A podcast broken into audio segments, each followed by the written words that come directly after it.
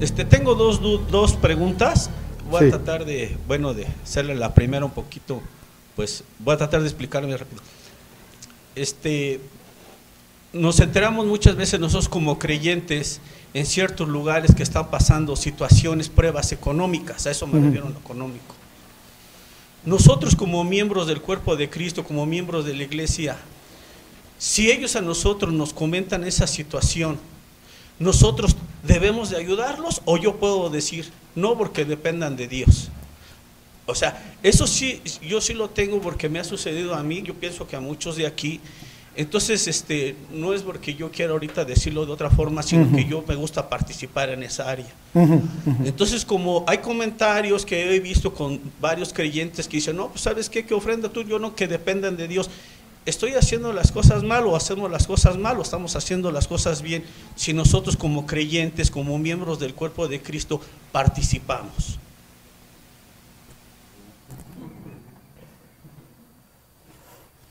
No sé, no sé, Luis, este, no, sí. Este. Pues miren, ya saben qué dice Primera de Juan. El que tiene bienes de este mundo y ve a su hermano padecer, ¿no? O lo que dice Santiago, pues ¿cómo le vas a decir al que no tiene, vayan y calentados y saciados si no le dan lo que necesita? ¿no? La iglesia es que es el que de Cristo. Es el cuerpo. Miren, hay cosas que Dios no va a hacer. Por una simple razón, porque no está en su currículum, porque nos las delegó.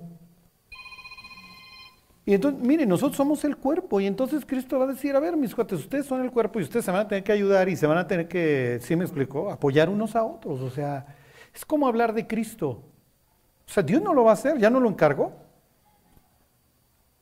Cuéntense lo que les he estado diciendo. O sea, cuando alguien llega en depresión muchas veces es bien fácil. Ponte a leer y a orar. Pero no te escucho, no te apoyo. ¿Sí me explico? Ajá. Y, pues valiente consejo, ¿no? Oye, pues está bien, o sea, qué bueno que la gente pase tiempo con la Biblia, va a encontrar paz, ¿no? Qué bueno que ore, pues va a encontrar respuestas. Pero eso no quiere decir que sea un salvoconducto para que nosotros evitemos nuestra responsabilidad. Entonces, miren, una cosa es el fin de la iglesia, o para qué está hecha la iglesia, y otra cosa es los cristianos apoyándonos unos a otros. Efectivamente, el fin de la iglesia es Y predicar el evangelio a toda criatura, y hacer discípulos a todas las naciones. Tan, tan. No se trata de vamos a vestir a los pobres, no. Pero como creyentes sí tenemos que ayudarnos unos a otros. Y miren, es como dice Salomón, no le niegues la ayuda cuando tienes con qué. ¿Ayudamos con qué? Pues con lo que tenemos. ¿Sí me explico? Este, es lo que dice Pablo, o sea, no damos lo que no tenemos, sino participamos con lo que sí tenemos. Entonces, pues sí, o sea, hay veces que alguien llega, oye, pues estoy fregado, ¿no? Me lleva el tren, préstame una lana. Miren, ahí es, pues, miren, ni te la presto, porque si estás fregado, ¿para qué espero, no? Mejor te regalo una lana y tan, tan. Pienso que ahí la regla es, te puedo dar hasta acá. ¿Sí me explicó? Hay un dicho que tienen los gringos que es nice guys finish last, o sea que los buenos, las buenas personas siempre acaban al final. En el espectro del éxito hay gente buena, hay gente mala, y pensaríamos que la gente mala suele ser la más exitosa. La gente buena la tienen entre los más fregados y los más exitosos. ¿Cuál es la única diferencia entre estos buenos y estos? ¿Cuál creen? Y así es en todos lados, ¿eh? en todo el mundo. Digo, los más malandros, digo, nos queda claro, digo, no vamos a hablar de los Rothschild, ni de los DuPont, o sea, estoy hablando en términos normales.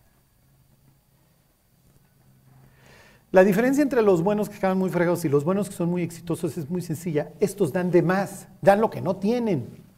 Entonces nunca pueden, ¿sí me explicó? Estos dan, siempre dan, son generosos. Pero mira, te puedo dar hasta acá, porque el otro es que ya no voy a pagar la luz. Ajá, o voy a perjudicar demasiado. Entonces, miren, sí es muy importante como, y además, en cualquier curso que vieran de finanzas les dirían, siempre ten algo que dar, porque eso implica que tienes control sobre tu patrimonio. O sea, si ganas 100 pesos, separa siempre siete, cinco para el que te pida ayuda. Siempre sepáralo. Ajá. Oye, pues este mes no me vinieron a pedir ayuda, pues guárdalo. Pero no te lo vayas a gastar.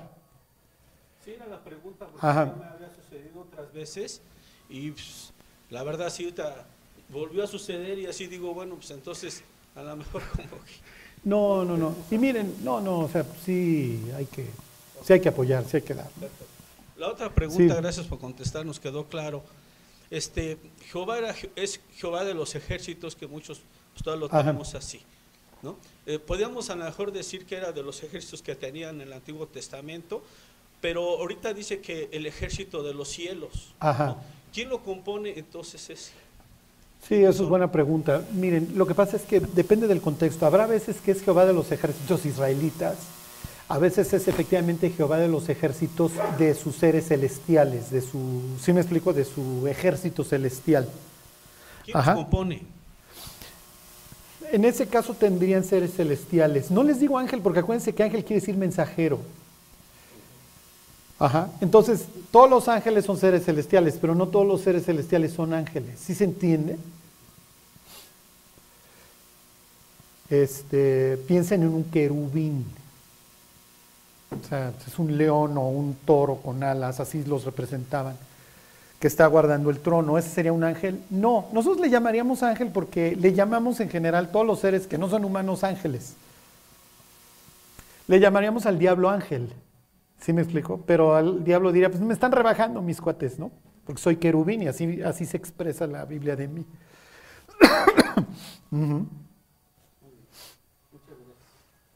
Acuérdense que Dios tiene dos familias, una celestial y una humana. Y cuando crea a la humana, llama a la celestial y le dice, oye, voy, voy, voy a ser un ser libre a nuestra imagen conforme a nuestra semejanza. Está bien. ¿No? Entonces tienen ahí la convocación del consejo.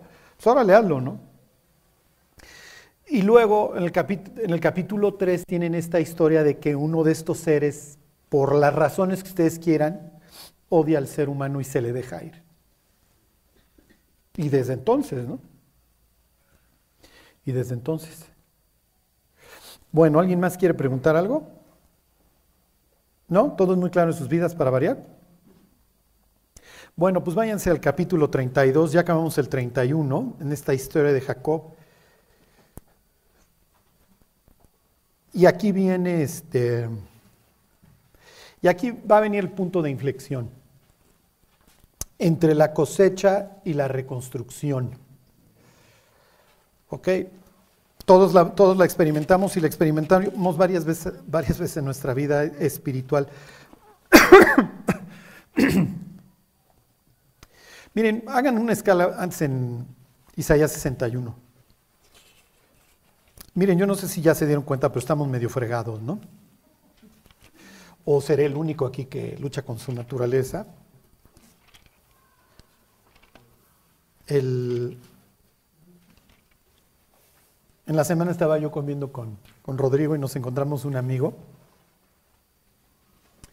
Ay, con una muchacha muy guapa, ¿no? Y entonces, pues, ¿qué onda? Dice, no, no, nos dice el cuate, este, vine como de oreja. Este, nada más escuchar las penas de la chava. Dice, toma, toma antidepresivos como si fueran MMs, ¿no? Así está la humanidad. ¿no? Las farmacéuticas, bueno, haciéndose putribillonarias con, con, este, con los antidepresivos, y pues el clima no está para menos, ¿no? Este, acuérdense que lo que nos está matando principalmente es la soledad, y a los que les gustan las redes sociales, acuérdense, tómenlo con, o sea, tienen que tomar las redes sociales con grano de sal porque el uso de las redes está asociado con la depresión. bueno, sí, los que siguen la, historia de Marcos, los evangelios de los evangelios, este, los estudios de Marcos, ¿se acuerdan que hace poco viendo a Jesús en la sinagoga, Jesús lee este pasaje, ¿se acuerdan? Y no le cae muy bien a los, a los de Nazaret. Porque los de Nazaret están esperando pues, un Mesías que acabe con la ocupación romana y pues, nos arregle la bronca y nos deje la piel sin arrugas. ¿Están de acuerdo? Salga el pelo desde acá, este, cero panza. El paraíso es lo que ellos están esperando. Pero acuérdense que Dios no cambia las circunstancias, cambia el corazón, porque si no cambia el corazón, pues vuelvan a poner al ser humano en el Edén, mismo drama, ¿ok? Bueno, ¿por qué les quiero leer esto? Porque Dios va a presentar al ser humano como lo ve y luego lo que pretende de él. Bueno, dice ahí el 61.1, dice, el Espíritu de Jehová, el Señor, está sobre mí. Si algún día un judío les dice, es que ustedes son politeístas, ustedes tienen el Padre, el Hijo y el Espíritu Santo, le dicen, ustedes también. ¿Ok? Y le leen Isaías 61.1. Ok, entonces dice, el Espíritu de Jehová, el Señor, está sobre mí, porque me ungió Jehová. Ungir, ¿se acuerdan? Era lo que hacían con los reyes o sea, les echaban el aceite que simbolizaba el Espíritu Santo. ¿Ok? Dice, porque me ungió Jehová, me ha enviado a predicar, y luego vean cómo nos ve Dios. Buenas nuevas a los abatidos, de ahí viene la palabra evangelio. Si mal no recuerdo, la palabra evangelio está ahí en, la traducción al griego, en la Septuaginta. ¿Se acuerdan? La Septuaginta es esta traducción que hacen los judíos en el siglo II antes de Cristo. Es la que usan los apóstoles muchas veces porque le están hablando a un mundo gentil. La citan muchas veces Pablo, carta a los hebreos, etc. Pero bueno, ese es breviario cultural. Entonces ahí ustedes encontrarían la palabra evangelio. O sea, cuando Jesús habla del evangelio no, no está diciendo algo nuevo. Bueno, me envió a predicar buenas nuevas a los abatidos. Ahí está el número uno. Número dos, a vendar a los quebrantados de corazón. ¿Sí les ha pasado? a publicar libertad a los cautivos. Que acuérdense que esta es, esta es literatura dirigida a los exiliados que regresaron de Babilonia. Entonces, pues ahí están los cautivos que vienen a la libertad. Nosotros la usaríamos también como que eres cautivo de qué. Exactamente. ¿Ok? A predicar libertad a los cautivos y a los presos apertura de la cárcel a proclamar el año de la buena voluntad de Jehová. Ah, Dios nos está tirando buena onda. Y el día de venganza del Dios nuestro. Esto no lo lee Jesús, porque Jesús no viene a condenar, ¿se acuerdan? Cuando se ahorra esas palabras, los nazarenos están así. Porque pues, ellos quieren venganza, ¿se acuerdan? Pues, les ha ido muy mal. Y Jesús él, no lo lee.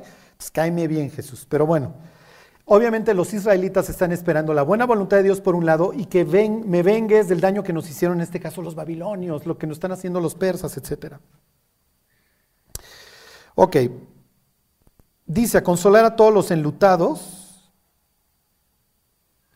a ordenar que a los afligidos de Sión se les dé gloria en lugar de ceniza. La ceniza se la ponían para recordar que somos polvo durante el luto. Óleo de gozo en, lugar de luto, manto de alegría en lugar de espíritu angustiado que hasta ahí, ¿cómo nos describe Dios? Pues hechos pedazos, enlutados, presos, abatidos, quebrantados. Está bien. Y luego, fíjense lo que dice Dios. O sea, si Jesús hoy se paseara aquí, le dijéramos, oye Jesús, ¿dónde te estás paseando? él, él, pudiera utilizar esta expresión, estoy en mi jardín o estoy en mi bosque. ¿Se acuerdan que la Biblia compara muchísimas veces al ser humano con árboles? ¿Sí se acuerdan o no? A ver, díganme un ejemplo. ¿Eh? Nabucodonosor, muy bien. Tú eras ese gran árbol, el arbolote, y venían todas las fieras de la tierra y se refugiaban debajo de ti. ¿Qué otro? Salmo 1, será como árbol plantado junto a corrientes de agua. Díganme otro. ¿Se acuerdan del hijo de Gedeón? que es el, a ver, fueron a pedirle al arbusto, digo, este, fueron a pedirle al olivo y no quiso, fueron a pedirle al cedro y no quiso, fueron con el arbustillo ese y ese sí quiso. ¿Ok? Bueno, fíjense, dice, ontoy, el 3, ontoy, dice, a ordenar que a los afligidos de Sión se les dé gloria en lugar de ceniza, óleo de gozo, en lugar de espíritu angustiado, y serán llamados árboles de justicia, plantío del Señor para gloria suya. ¿Ok? ¿Por qué? Porque los árboles en la antigüedad son recursos. O sea, a los tirios les va muy bien por sus cedros, sería hoy el Líbano. ¿Ok? ¿Se acuerdan que de ahí Salomón se trae así todo el cedro para hacer una, el templo imponente? Entonces Dios, cuando ve que los cristianos nos portamos bien, es como, como pavo real. ¿Ok? Serán llamados árboles de justicia, plantío del Señor, ¿para qué? Para gloria suya. Y luego viene, okay, eh, y aquí es a donde yo quería llegar, reedificarán las ruinas antiguas y levantarán los asolamientos primeros y restaurarán las ciudades arruinadas, los escombros de muchas generaciones. Eso somos. Somos los escombros de muchas generaciones y nos podemos ir al papá, al abuelo y entender muchísimas cosas. Cuando nosotros entendemos nuestro pasado, nos podemos quejar de muchísimas cosas, de abuso, de este, abandono, lo que ustedes quieran. Y llega un punto en donde Dios dice, mira, yo te voy a sanar, porque esa es la idea, eres el escombro de muchísimas generaciones. Este, y va a llegar un punto en donde bueno, pues ya, lo que sucedió no lo puedo cambiar, pero sí puedo cambiar mi presente y mi futuro. Pero para llegar a este punto, literalmente luchamos con Dios. ¿Por qué? Porque no queremos enfrentar nuestro pasado, ¿están de acuerdo? Muchas veces nuestro pasado este, nos lo tocan y preferimos, no, no, no, no vayan a levantar esa alfombra porque allá abajo hay de todo. Pero estas son las palabras obviamente de aliento para los exiliados. O sea, vas a regresar y vas a reconstruir. Lo que te vas a encontrar literalmente son ruinas. O sea, pues el templo lo quemaron, los muros los destruyeron. La idea, ¿se acuerdan? Era este, que cuando te conquistaba el enemigo destruía dos cosas, el muro y el templo. El templo para, para pavonearse de que su Dios era más grande que el tuyo. Aunque ustedes no lo crean, los babilonios tienen cierto respeto por esta divinidad Jehová. ¿eh? Si se acuerdan en el libro de Jeremías, se lo reconocen a Jeremías y le dicen, mira, ustedes se portaron muy mal con su Dios y, y pues su Dios los entregó. O sea, como que le reconocen, mira, esta divinidad tiene mucha fama. Y así le fue a los egipcios y así le fue a varios que se pusieron al brinco. Si se acuerdan, hay una historia en la Biblia que se repite tres veces, que es la invasión de los asirios a Jerusalén. La narra Crónicas, la narra Isaías y la narra este, Reyes. El rey que está gobernando en aquella época es Ezequías. Y Ezequías es un gran cuate. Y cuando se le dejan venir los asirios, Ezequías no va a meter ni las manos, pobre infeliz, ¿no? Además ya arrasaron el norte. Entonces Ezequías les da una lana, pero pues, estos los asirios echan la lana por, por la ventana y dicen, no, no, no, no te la vas a acabar, o sea, nos, nos vamos a ir sobre ti. Y entonces manda un embajador, ¿se acuerdan? El rey asirio. Y el embajador llega, se para en el muro y les echa un rollo, les dice, señores, se los va a cargar la bruja. ¿Qué es lo peor que te puede pasar en la antigüedad? Díganme la palabra. ¿Eh? Exacto. Ahí voy, ¿eh? Ok, sitio. El sitio puede durar años, ¿eh? así le fue a los del norte, el sitio duró dos años. En los últimos meses del sitio había canibalismo. Pues llevas muchos años comiendo muy poco. Todos los días estás escuchando lo peor afuera de los muros. Esa es la idea que vivas aterrorizado. Hasta que literalmente te vuelves loco. Cuando los desgraciados romanos rodearon este, Jerusalén, en el 70, ¿se acuerdan?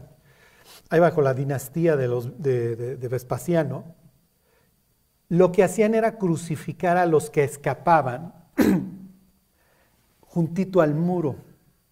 Y entonces toda la noche estás escuchando los gritos del pobre cuate que está allá afuera. Charlie, protégenos de las historias bíblicas, porfa, no me cuentes esto. Yo sé que son horribles, pero lo que quiero que vean es, es que se metan en las vidas de estas personas. Bueno, y entonces les dice el embajador, si ahorita se rinden, si ahorita abren las puertas, mis cuates, los llevamos a nuestra tierra y quién sabe si mejor se la quieren rifar, se la acaban rifando con Ezequías, ¿eh? Los asirios eran unos desgraciados y tal vez dijeron, mira, si les decimos que ahora le va, igual y no nos perdonan, porque eran desgraciados los asirios. La idea es que confían en Ezequías y dicen, Ezequías, ¿estás seguro de lo que estás haciendo? Sí, sí, estoy seguro, muchachos. Nada más nos queda confiar en Dios. Y en la noche, y eso lo registra Heródoto,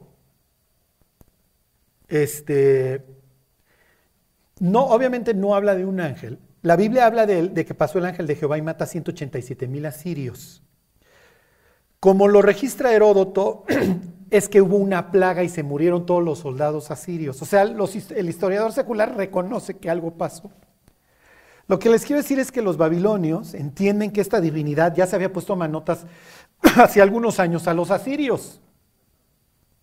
Entonces le tienen cierto respeto. Pero no obsta que van y destruyen el templo y le dicen el mensaje que le mandan a Jehová cuando se llevan los utensilios y todo es, pues finalmente Marduk sí fue mayor o tú te quisiste ir. ¿Sí se entiende?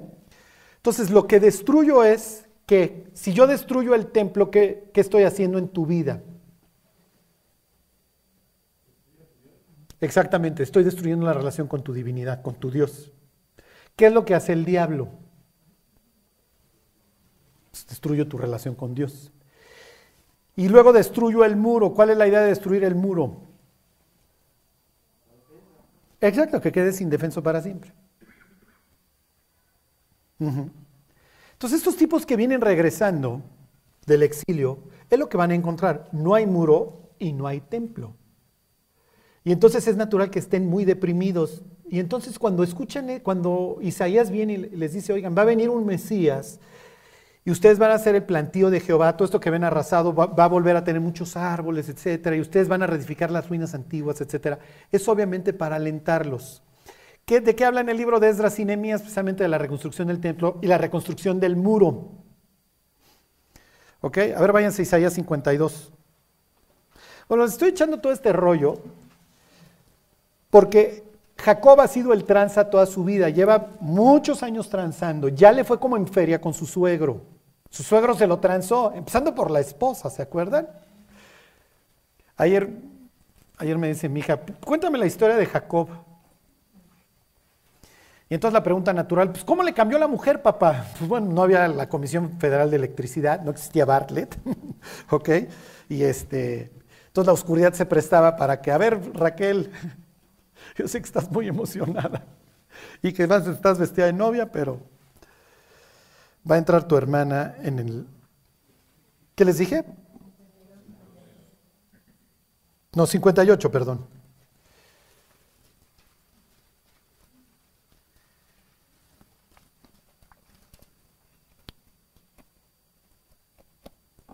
¿58, 12? ¿Ahí están?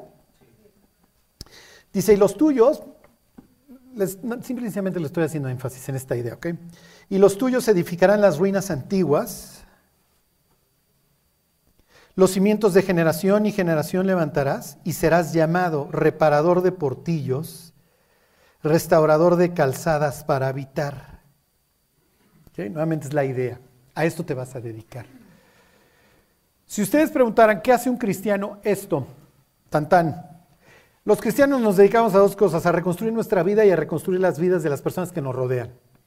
Es un trabajote, ¿están de acuerdo? Empezando por uno. Ya olvídense del de al lado. Lo que pasa es que ayudando lo que pasa es que ayudando nos ayudamos. Bueno, Jacob va a pasar de ser el tranza a tener un propósito en la vida. Ahora sí váyanse al 32. Génesis 32.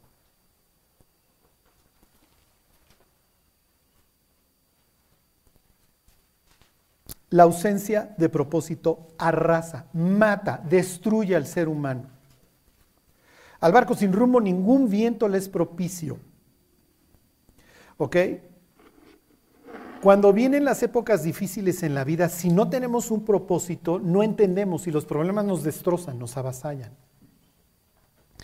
Cuando tú dices, yo voy para allá y entiendes que vas a tener épocas malas, te las fletas, porque entiendes que son parte del show y a ver, si yo soy un reparador de portillos y a eso me dedico, a, reedificar las ruinas antiguas, entiendo que va a haber oposición de parte del diablo, entiendo que va a haber tentaciones, entiendo que va a haber problemas, pero los tengo que ver como lo que son. Es parte del problema y no me puedo ahogar. Piensen en los hijos. Vamos a tocar un tema escabroso.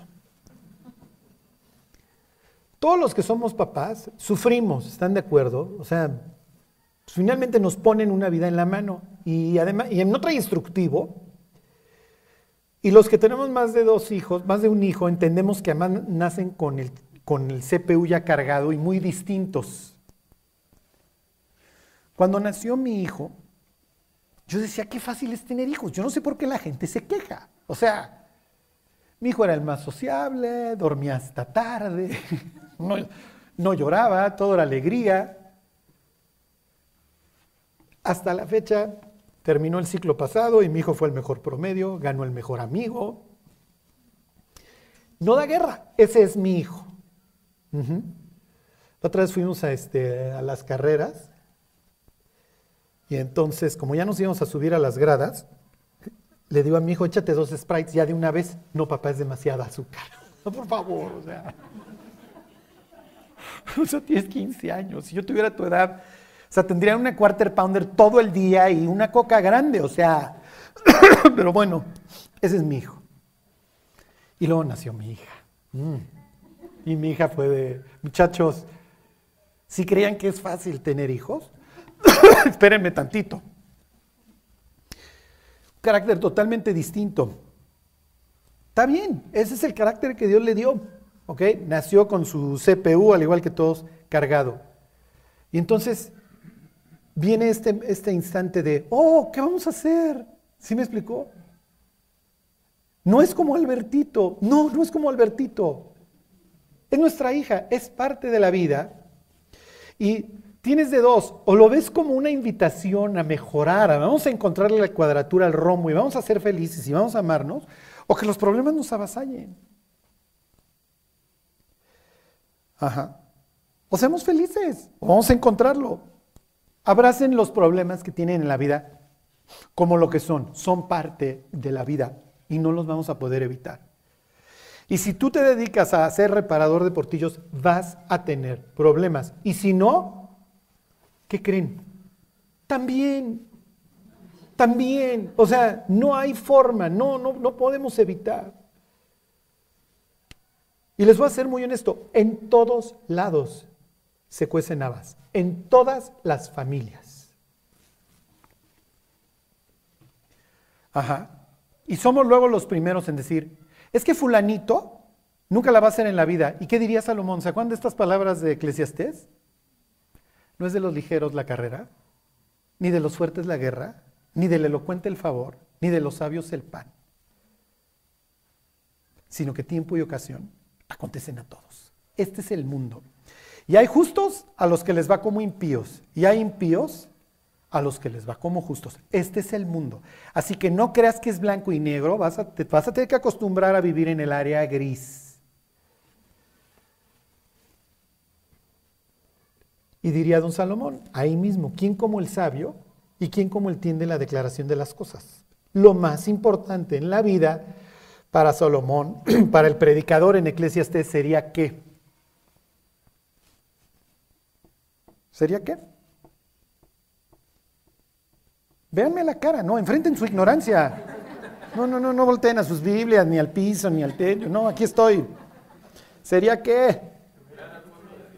¿Eh?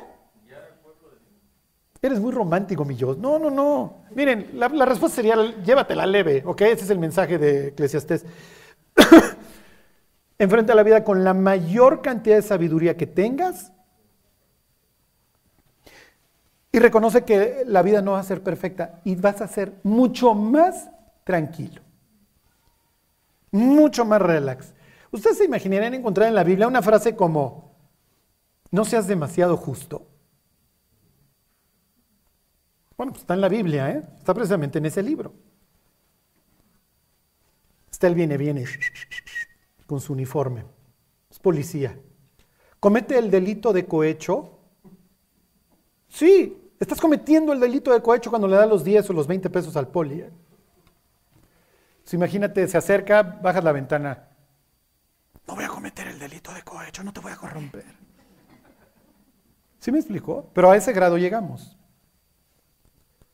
El niño no se quiso comer hoy el brócoli. De grande va a ser un delincuente. Claro, no se quiso comer el brócoli. Sí me explico, para que vean cómo los cristianos luego nos, como contadores, ¿sí? La T del lado derecho, entonces rascan la oreja izquierda con la mano derecha, ¿sí? porque es con la derecha. Entonces los ves así. Así nos vemos a veces. Miren, si estuviera don Jacob aquí, diría, muchachos, llévense la leve, amen a sus familias.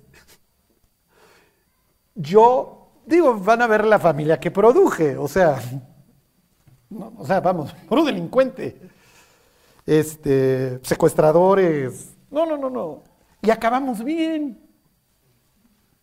Y acabamos bien, muchachos. Digo, me, costó sangre, sudor y lágrimas. Pero si yo me lo hubiera llevado leve, si hubiera sido sabio desde el principio, a pesar de las broncas, me ahorro un chorro de cosas. Me ahorro un chorro de cosas. Llévensela en serio, súper, súper leve. Escojan sus batallas. No se vayan a querer pelear por todo. Ganen la guerra, no las batallas. Y regresando al ejemplo de los hijos, Charlie, ¿qué es ganar la guerra? Que tus hijos se vayan al cielo. Si en el, si en el camino tragaron o no brócoli, es irrelevante. Si comieron mucho o poco helado, honestamente es irrelevante. Y con esto yo no les quiero decir, oigan, vamos a que nuestros hijos les dé diabetes infantil, para nada. Pero sí van a tener que ser muy sabios. ¿Cuándo aprieto y cuándo aflojo? Si algo no va a tener Jacob con sus hijos, es una relación. Es lo que le hubiera hecho falta. Y con el único que la tiene, pues, es un tipazo. Sí, pero Jacob, los hijos no se cuentan, se tienen. Era desde el primero, era desde Rubén. ¿Pero qué tanto te va a odiar Rubén que el día de mañana se va a meter con una de tus esposas? O sea, ¿qué mensaje te está mandando? Y obviamente no es que le atrajera, es decir, te está deshonrando, como deshonran a Noé, ¿se acuerdan? Acuérdense que estas ideas flotan en la mente de los protagonistas. bueno, Pustantán, se acabó. Se acabó el entrenamiento, el enfrentamiento a, Jacob y ahora Jacob va a querer cambiar y va a querer servir a Dios por primera vez en su vida. Este, pero Jacob lleva muchísimos años, muchísimos años haciendo mucho daño. Pero nunca es tarde, ¿eh? Nunca es tarde. Y Jacob lo va a entender. Fíjense, o sea, los autores, el autor es Luego vienen unas frases en la Biblia que te, dan el encabezado de lo que va a venir en el resto de la historia. Piensa en la historia de David cuando va a pecar con Betsabe que dice, en el tiempo en que los reyes salen a la guerra, David se quedó en Jerusalén. El autor ya te está diciendo que David anda mal. Fíjese estas primeras palabras del 32, cómo arranca. Jacob siguió su camino. ¿A dónde? ¿Eh? ¿A dónde va? ¿A su casa? ¿Dónde es su casa?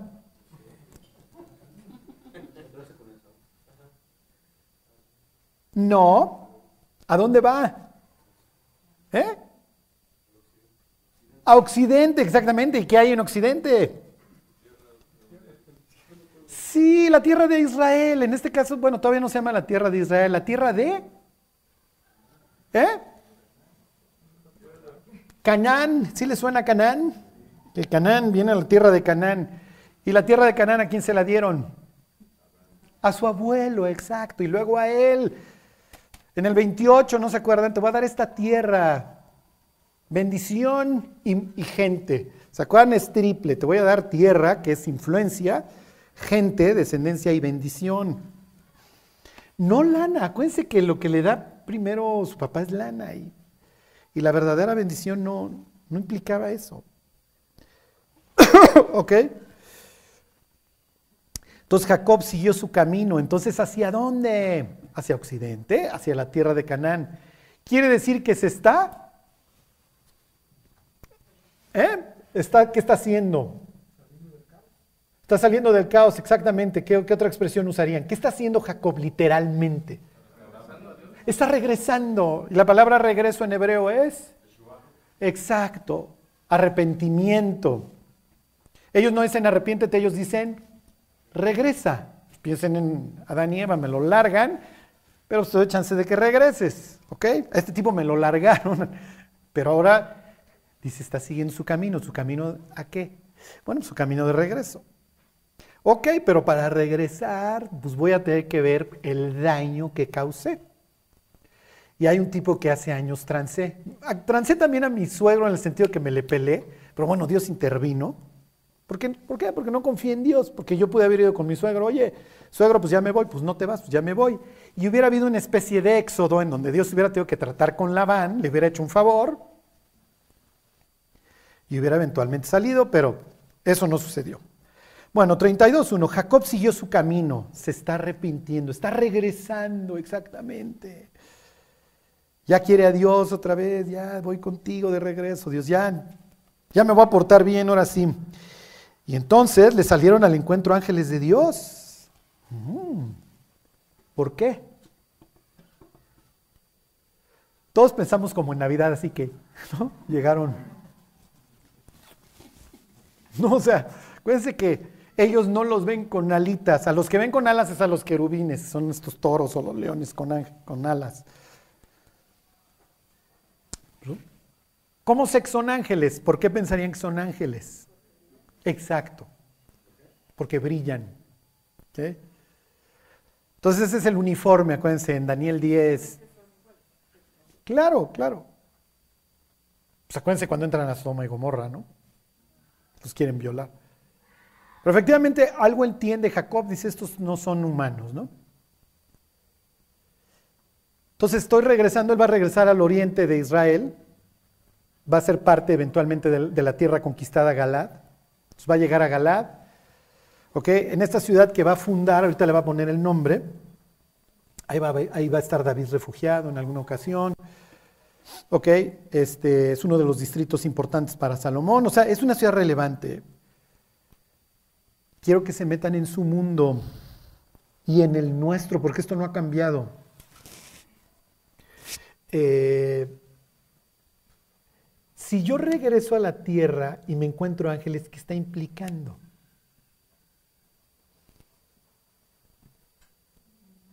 Bueno, me da gusto que ahora sí se me quedan viendo, ¿ok? Yo con la misma cara, pero... ¿Se acuerdan que Dios reparte a las naciones? A ver, tú allá, tú acá, con sus diversos dioses, pero esta es la tierra mía, esta va a ser mi tierra. Entonces es natural que cuando este cuate viene regresando, como regresa a la tierra de Dios, ya, regresó de dónde? Del exilio. Dios que le está diciendo en pocas palabras, bienvenido de regreso Jacob, qué bueno, mira que aquí hay un comité de recepción. Aquí vivo yo y es natural que aquí viva también mi gente. En esas tierras, pues en esas tierras hay otros dioses. ¿Se acuerdan cuando Namán el sirio lo curan de la lepra en la tierra de Israel y se lleva unos costales de tierra? Entonces nosotros le diríamos, oye, ¿qué estás haciendo? Porque nosotros vemos el mundo universal. Y Namán diría, ¿cómo que qué estoy haciendo? Estoy haciendo mi embajada. Me voy a llevar esta tierra porque esta es la tierra de este Dios. Voy a llegar a mi casa, voy a hacer una especie de maceta, de jardincito, y es una embajada. Esa es la tierra de Jehová. ¿Sí se entiende lo que está haciendo? Ok, así veían el mundo. ¿Es hoy exactamente así? ¿Qué pensarían? ¿Sigue el mundo repartido o no? Díganme un pasaje que, que así lo diga. ¿Eh? Sí, exactamente. El discurso de Pablo. Y les ha prefijado los límites de su habitación y los tiempos. Muy bien. Esa es su cosmovisión. Y Pablo, piensen en Efesios 6, claro, nosotros lo leemos como, no, no, pues es que Dios es de todo el mundo, ¿no? Es lo que diría Dios, pues sí, la tierra es mía y su plenitud. Pues no quiere decir que yo no me peleé con el ser humano, es que el ser humano y yo nos venimos de la greña, ¿eh? Y no solamente el ser humano y yo, también hay seres celestiales que, que no me quieren. ¿Qué? Yo los repartí. Porque no tenemos lucha contra sangre y carne, sino contra qué? ¿Cuál es la primera palabra que usa Pablo? Exacto, príncipes. Él sigue teniendo esa cosmovisión. Piensen en el mundo. En serio, o sea, en su sano juicio, piensan que Dios gobierna el planeta. Dios lo está viendo de lejos y obviamente va controlando y él utiliza la maldad para, obviamente para sus propósitos, no se le sale de control jamás. Pero Dios diría, a ver, mis cuates, por eso es que la, teoría de la evolución se le hace al ser humano tan sensata. ¿Por qué? Porque, a ver, tú me estás hablando de Dios. ¿Ya viste el planeta? ¿Ya viste el mundo en el que vivimos? ¿De qué me estás hablando? Aquí es la supervivencia del más fuerte.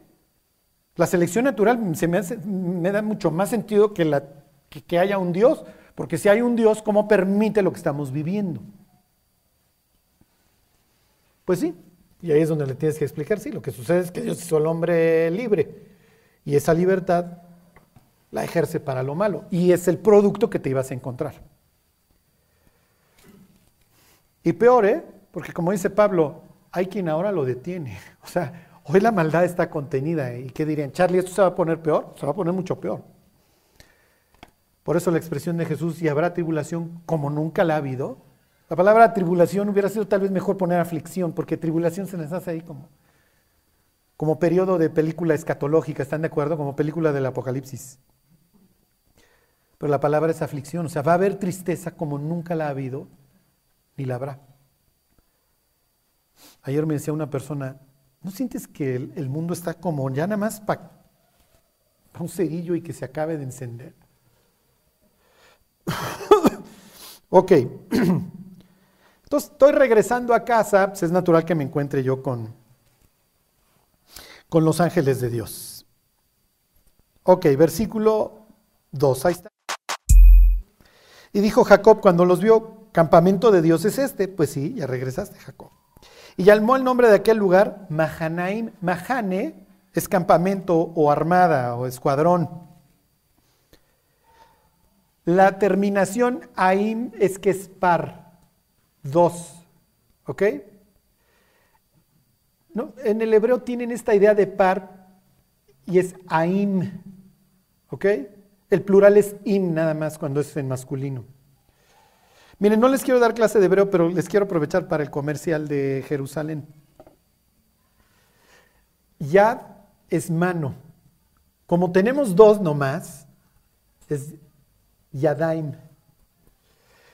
El plural sería im. Jaber es amigo. Amigo sería Jaberim. Si ven la diferencia aim o im? Aim es cuando tienes par, lo mismo es con los pies, con las rodillas, etcétera. Aquí la expresión es mahanaim, o sea, es par. ¿Qué está implicando? Que tienes un campamento acá y tienes un campamento acá, nada más dos, son pares, ¿sí me explico? en el caso de Jerusalén, la palabra Jerusalén es en plural, es en par, dual sería la expresión, es Jerusalén. No son Jerusalénes, es par de Jerusalén. Y Pablo emplea la expresión, ¿se acuerdan que dicen que hay la Jerusalén que celestial y la terrenal. ¿Cuál era la idea? Piensen, yo soy el rey David, yo vivo en la de acá, pero aquí arribita está, está la celestial y la idea es que se parezcan, ¿están de acuerdo? ¿Sí se entiende? Porque son como dos manos o dos rodillas o dos pies. Jacob llega con su campamento y se encuentra el campamento de Dios. Ok. Y entonces, ¿qué mensaje me está mandando Dios cuando Él me está esperando con el suyo y yo llego con el mío? Y la idea, ¿cuál es la idea? Pues ni modo que, ¿sí me explico? Este está todo atrofiado y este sí funciona bien. ¿Qué mensaje le está mandando Dios? Exacto. A ver si los puedes hacer que se parezcan, porque tu campamento, Jacob, es que es un desastre. Ve a tus hijos, cómo se odian, ve a tus esposas, cómo se odian. Porque él se siente muy farol, el día viene de regreso, ay, miren, comité de recepción. Sí, mi cuate, pero lo que quiero que veas es que tu campamento está hecho. Y esto es muy importante, porque ahorita al final de, esta, de este capítulo, de esta historia, en esta sección, tiene todo que ver. Bueno, es una especie de chica tu familia, ¿ok? Estás hecho añicos. Bueno, versículo 3 pues ya agarré confianza, aquí están los ángeles de Dios, ¿no? Y envió Jacob mensajeros delante de Ciesau, su hermano, a la tierra de Seir, campo de Dom. Ya se enteró, por lo que ustedes quieran, de que su hermano se, se mudó para el sur. Uno se fue a Mesopotamia, el otro se fue al sur. Les vuelvo a echar limón con Rebeca. No intenten controlar la vida, es imposible. Rebeca ama a sus hijos, quiere hacer todo para que permanezcan juntos y lo único que logró es perderlos.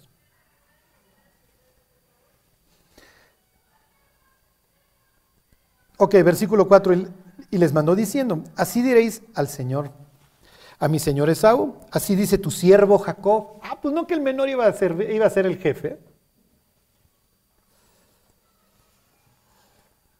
Con Labán he morado y me he detenido hasta ahora, y tengo vacas, asnos, ovejas, y siervos y siervas, y envió decirlo a mi Señor para hallar gracia en tus ojos. A ver, váyanse al libro de los Proverbios.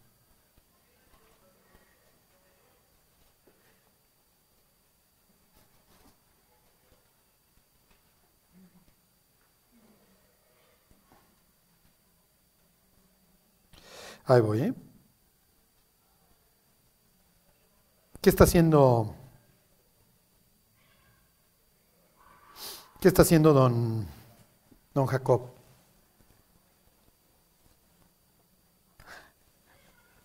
Les hago preguntas también para que no se me duerman y no piensen, ¿cómo irá a Ecuador? Este...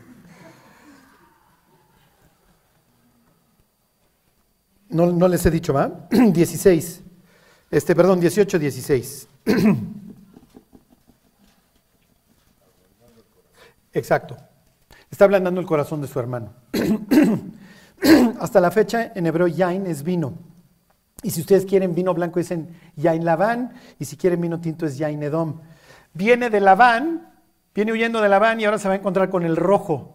Por eso siempre les hago esta broma, bastante brutita, pero me encanta mi broma bíblica que cuando llega al, restaurante Jacob le dicen, ¿quiere vino tinto o blanco? Dice, no, gracias, no chupo, señor, sí, porque con los dos me va a ir súper mal, ¿ok?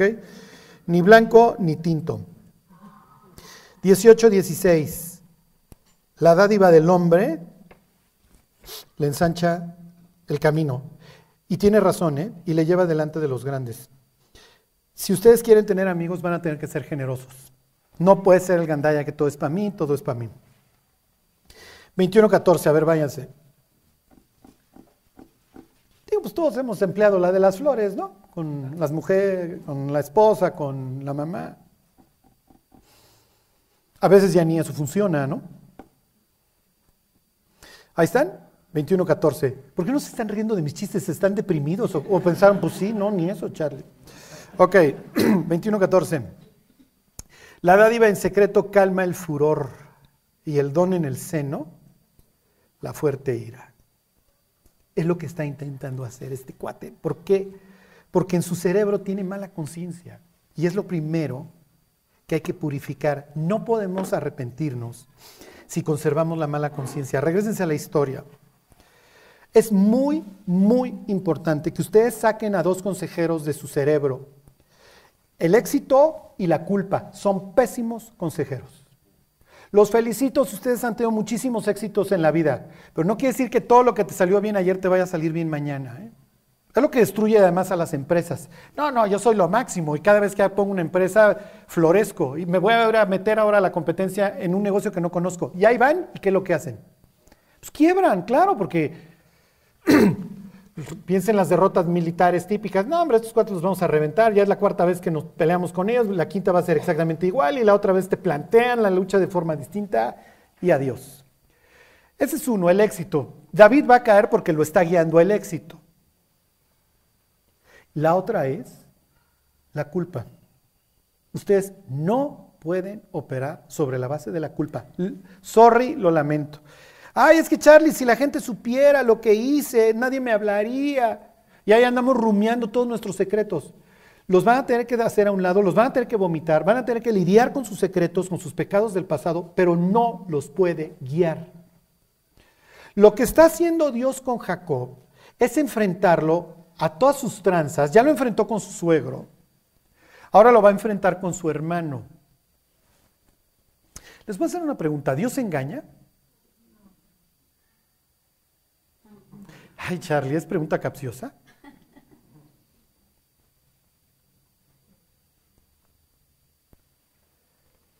¿Dios engaña o no? Ah. ¿Quién dijo? Salte Andrés, por favor. En la historia de Acab sí lo hace. Pone ahí espíritu de mentira en todos sus... ¿Se acuerdan de esta historia en donde le dice Dios a, a Samuel, ve con David, y le dice, oye, si se entera Saúl, me va a matar.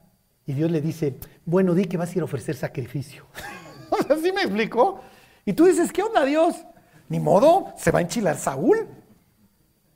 Sí, pero tú eres Dios. Pues sí, pero tengo que participar en este engaño. y Dios participa. El no decir la verdad o el no revelar información a una persona que está preocupada, ¿será engañarlo? Santiago venía a la cabeza. A ver, Santiago tiene una hija. Su hija se estrella, no le pasa absolutamente nada. Yo lo sé y él está súper preocupado. ¿Le hago un daño si no le digo?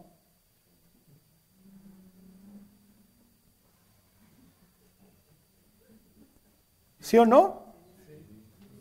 Y él está preocupadísimo, marcando a todos los hospitales. Y yo, tu hija está perfecto, yo la vi hace rato, el carro tiene un rayón.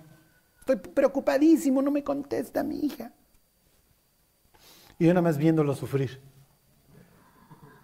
Ey, es esta historia, ¿eh? Es esta historia.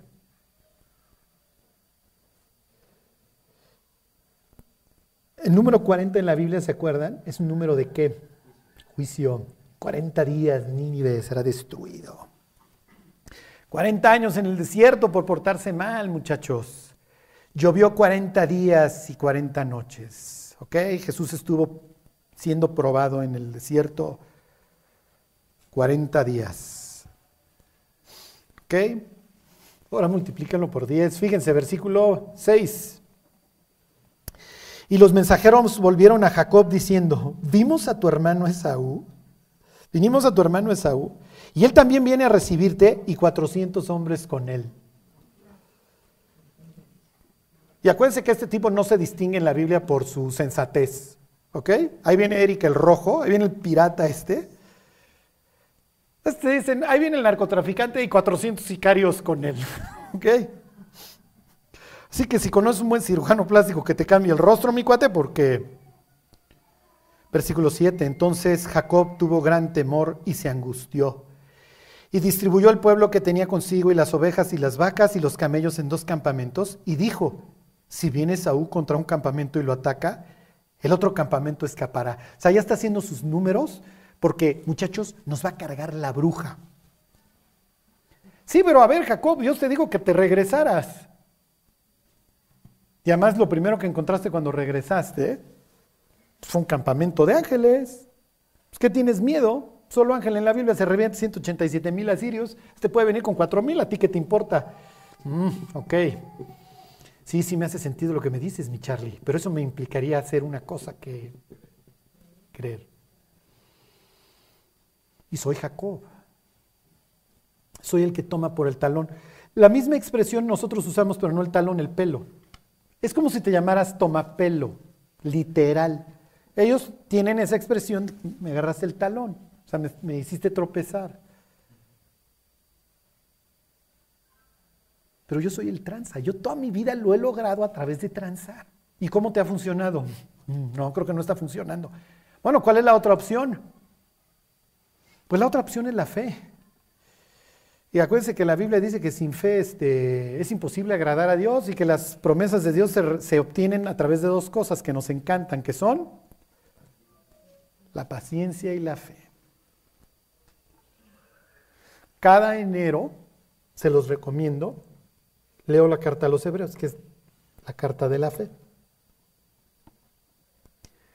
Porque están de acuerdo que es una época medio de presta. Yo soy un Grinch, ¿eh? yo soy Grinch, yo ya veo a mis vecinos con malos ojos cuando ya, ya pusieron a Santa Claus, unos que tengo enfrente. Me da ganas así de una bazuca y desde ahorita, ¿no? Pero es una época de mucha reflexión.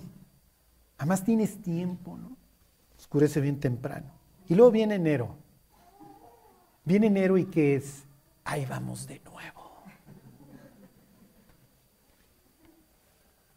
Sí, use, lave, repita, como dicen los gringos. Y piensen en la persona que se para a las 4 de la mañana, a las 5 está esperando el pecero, va a ser dos horas o tres horas a su chamba. Su chamba va a llegar, va a ser horrible, tiene un patrón espantoso. Va a salir a las 6 o 7 si bien le va. Dos horas de regreso a casa. Repite, repite, repite, repite. Entonces, Charlie, lo único que nos saca adelante es esta idea de propósito y desarrollar la confianza y la paciencia. Ninguna de las dos nos salen naturales, ninguna.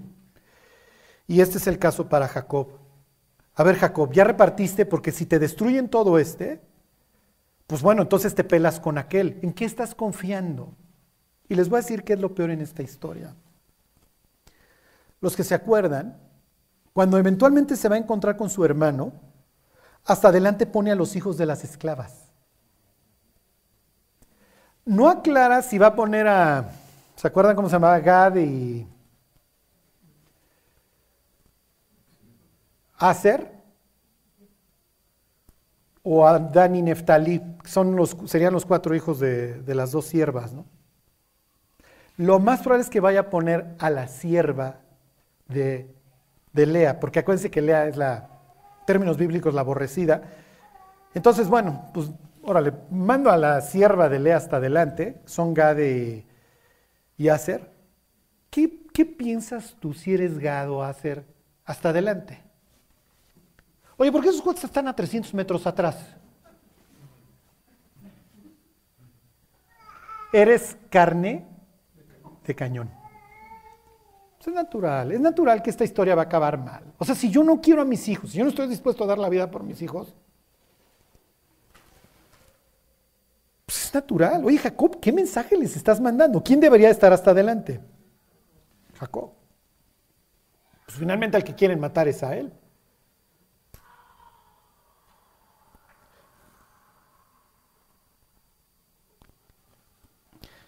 Bueno, y aquí viene la receta. No, digo, ya no vamos a llegar muy lejos. Fíjense, nueve. Y dijo Jacob, Dios de mi padre Abraham y Dios de mi padre Isaac, Jehová, que me dijiste, vuélvete a tu tierra y a tu parentela, y yo te haré bien. Menor soy que todas las misericordias y que toda la verdad que has usado para con tu siervo, pues con mi callado pasé este Jordán, y ahora estoy sobre dos campamentos. Líbrame ahora de la mano de mi hermano, de la mano de Saúl, porque le temo, no venga caso y me hiera la madre con los hijos. Y tú has dicho, yo te haré bien y tu descendencia será como la arena del mar, que no se puede contar por la multitud. ¿En qué está confiando? ¿Cómo le llamaríamos nosotros a eso? Promesas. Promesas. Miren, les cuento una anécdota ya. Váyanse este, a Isaías y con eso termino. Me fascinan y de estas yo les pudiera contar muchísimas. Es lo que más me gusta.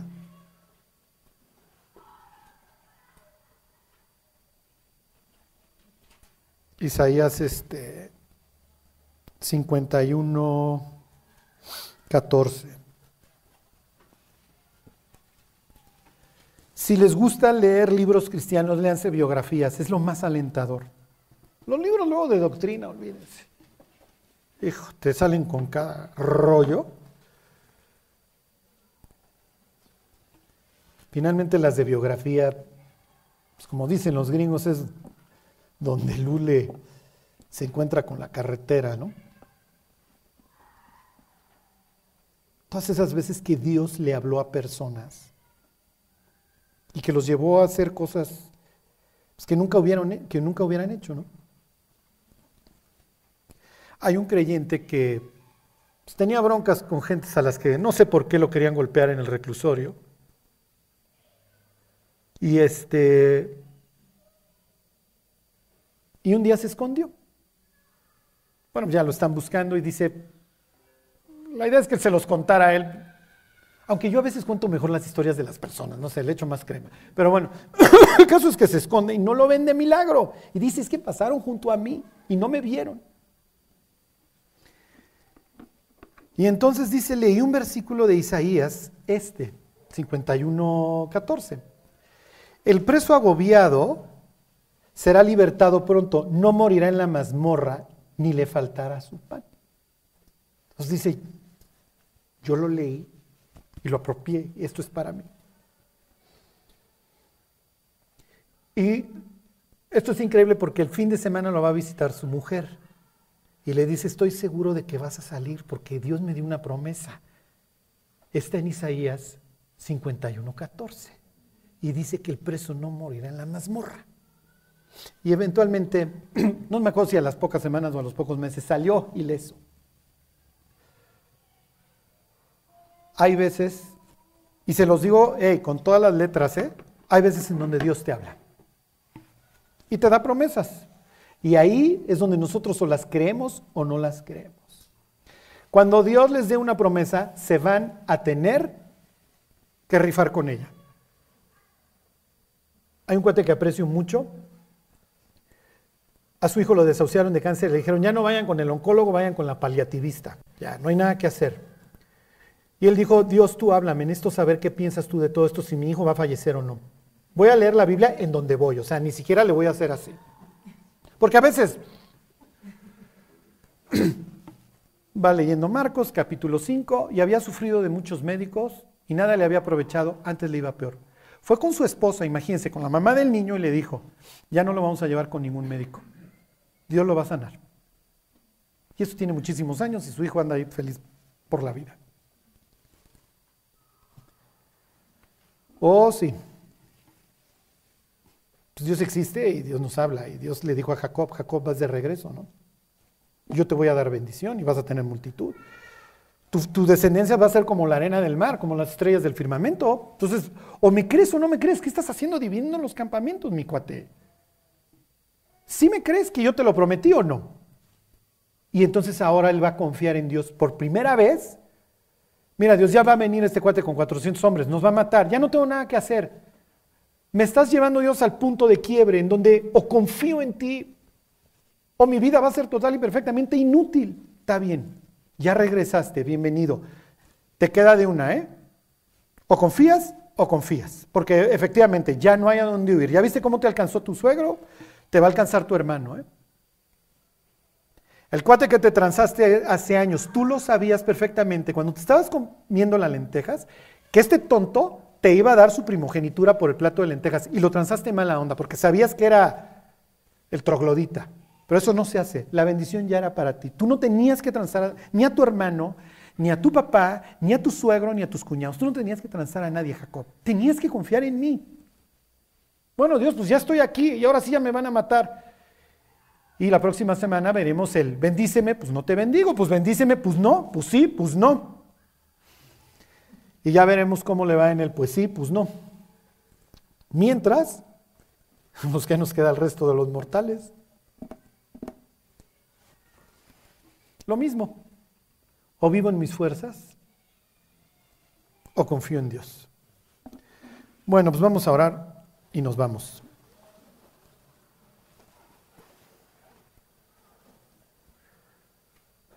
Dios, te queremos dar gracias por todas tus promesas. Dios, ayúdanos a esperar en ellas. Bendícenos, Dios, y guárdanos. ayúdanos, Dios, a buscarte para no dejar de estar escuchando tu voz, Señor. Te lo queremos pedir todo esto en el nombre de Jesús. Amén.